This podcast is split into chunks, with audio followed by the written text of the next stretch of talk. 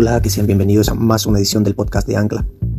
En esta ocasión vamos a hablar sobre crecimiento espiritual. Vamos a estudiar la Biblia sobre salvación, sobre teología y por sobre todo vamos a hablar de un tema que deja muchas pautas, que deja muchas discusiones, que es sobre la muerte. Muchas personas tienen ideas diferentes sobre la muerte, pero nosotros hoy vamos a hablar sobre qué dice la Biblia acerca de la muerte. Ese es el tema de hoy. ¿Qué dice la Biblia acerca de la muerte? Pero ¿qué pasa después de la muerte? Cuando nos enfocamos únicamente en la que conocemos, el fin de la vida. Sin embargo, en las Sagradas Escrituras nos hablan de dos tipos de muertes. La primera es la muerte física y la segunda es la muerte espiritual.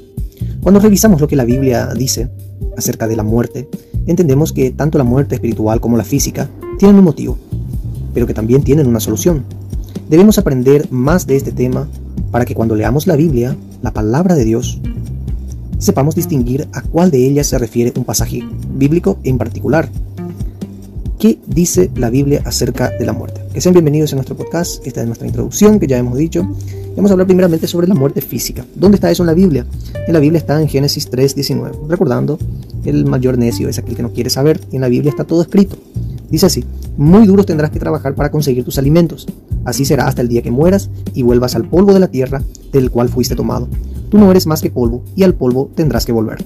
Génesis 3:19. Acá nos habla de que el ser humano ciertamente va a pasar por ese proceso. Esa es la muerte que conocemos como muerte física. El primer tipo de muerte que encontramos es la que conocemos y que le llega a cualquier persona en este mundo. La Biblia nos deja en claro que como seres humanos no fuimos creados para permanecer eternamente en la tierra. O sea, que nosotros como seres humanos somos pasajeros. Entonces la muerte física es como una especie de transición que sirve para que podamos ir al lugar eterno que hemos elegido, el cielo o el infierno. Solamente Dios sabe cuándo será nuestro día sobre la tierra. Porque Él es quien decide eso. Él es nuestro creador. Cielo o el infierno. Querido oyente, vos que me estás escuchando. Este es el lugar eterno donde nosotros vamos a elegir vivir. Por naturaleza, de que el destino del ser humano es el infierno, ¿no? Pero vino Jesús a cambiar esa realidad. De que normalmente el hombre se iba al infierno. Dios volvió a conectarnos. A través de su Hijo, a través de su sacrificio en la cruz, nosotros podemos tener acceso a Él y a través de eso también cuando llegamos nuestro fin aquí en nuestra tierra, cuando llega el fin del ciclo, cuando llegamos a la muerte física, y cuando muere nuestro cuerpo, dejan de funcionar, pasamos a la eternidad. Y aunque la muerte física de algún ser querido o conocido nos produce dolor, y tal vez pueda ser tu caso, vos que me estás escuchando, por alguna u otra razón, tristeza, porque no vemos más a esa persona, ya no vemos más a esa persona después que él pasa por la muerte física. La Biblia nos da la esperanza porque nos dice que la muerte no es el final, es un proceso. Escuchen bien, la muerte no es el final, es un proceso. Ahora, esto no quiere decir que debemos buscar la muerte con tal de pasar a la vida eterna. ¿Cuándo y cómo se termina nuestra existencia? ¿Cuándo se va a finalizar nuestra existencia en este planeta? Eh, ¿Cuándo va a llegar el fin? Como ya les he comentado, cuando llega el fin de nuestra existencia en este planeta, es decisión de Dios. Él nos dio la vida y solo Él tiene derecho a quitarnos. Primera de Samuel 2.6. En el tiempo que nos concede debemos hacer un buen uso de esa vida.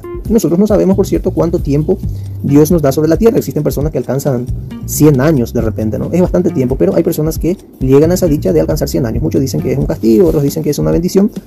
En fin, si se llega con buena salud, vienen los cabales, yo digo que es una bendición. Porque la Biblia dice también el que honra a su padre y a su madre tendrá larga vida en la tierra. Mucho tiempo, ¿no? Vivir bastante tiempo. Otros dicen que eso es por otras cuestiones. Pero que eso no vamos a detallar por acá porque nosotros no somos quien para juzgar la vida de nadie. Debemos hacer el buen uso de esa vida. Mientras estamos aquí en la tierra, vivir como es hacer buen hacer vivir y hacer buen uso de esa vida.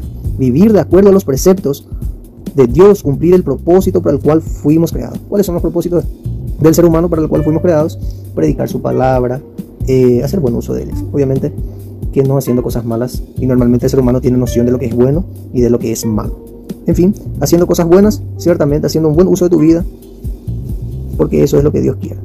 Vamos a hablar del segundo tema, sin salir del enfoque, la muerte espiritual. Ya hablamos sobre la muerte física, ya sabemos que cuando es, dejamos de existir físicamente en la tierra. Pero la muerte espiritual es cosa que tal vez algunos no sepan. Y si bien yo también tengo algunas dudas, voy a aprender con ustedes.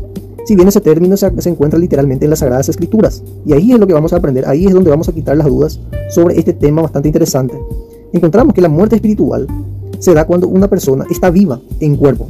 O sea que En este caso le vemos a la persona, está viva en su cuerpo, pero está muerta en espíritu. Imagínense ustedes, ¿cómo puede ser eso? Está viva de cuerpo, le vemos, camina, habla, todo eso, pero está muerta en espíritu, dice. ¿Mm? De esta muerte es lo que Dios nos advirtió. Y también les advirtió allá a los primeros seres humanos de la tierra. ¿A quién les advirtió esto? Primeramente, al primer ser humano de la tierra. Adán y Eva. Adán y Eva. Mira lo que dice en Génesis 2.17. Miren en sus Biblias, acompáñenme. Dice así en Génesis 2.17. Más del árbol de la ciencia del bien y del mal no comerás, porque el día que de él comieres ciertamente morirás. Génesis 2.17. Sabemos que ellos no se murieron físicamente, pero se murieron espiritualmente. Ahí ustedes ya tienen noción de lo que yo les estoy hablando. Dice que ambos desobedecieron, pecaron. Ellos desobedecieron, ellos pecaron. Todos los seres humanos nacemos espiritualmente muertos porque estamos separados de Dios. Ahí va a estar el problema. Por eso es lo que yo les dije al inicio, de que el destino del ser humano sería el infierno si Jesús no hiciera ese sacrificio por nosotros en la cruz. No es de balde eso. Muchos no valoran ese sacrificio y están ahí, ¿verdad? por ahí viviendo. Pero como dije, no somos nadie para juzgar la vida de nadie. Nacemos espiritualmente muertos. Imagínense usted qué fuerte esto, ¿no? Porque estamos separados de Dios. La Biblia dice que esta muerte viene a causa de nuestros pecados. Romanos 6:23. Ya que estos nos alejan de nuestro Creador.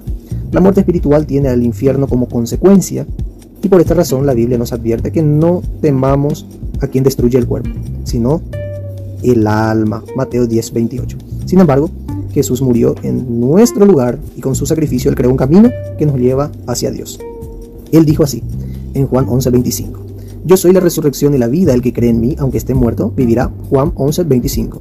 Es decir, queridos oyentes del podcast, es decir, que si aceptamos a Jesús y seguimos sus preceptos, aunque dejemos de existir en esta tierra, tendremos vida eterna después de la muerte física. Y esta muerte que pasamos al final del ciclo en la tierra y está después de esto la vida eterna que Cristo otorga. Y no es cualquier vida, sino una muy especial preparada para nosotros. En Juan 14, 1 al 4 está todo escrito.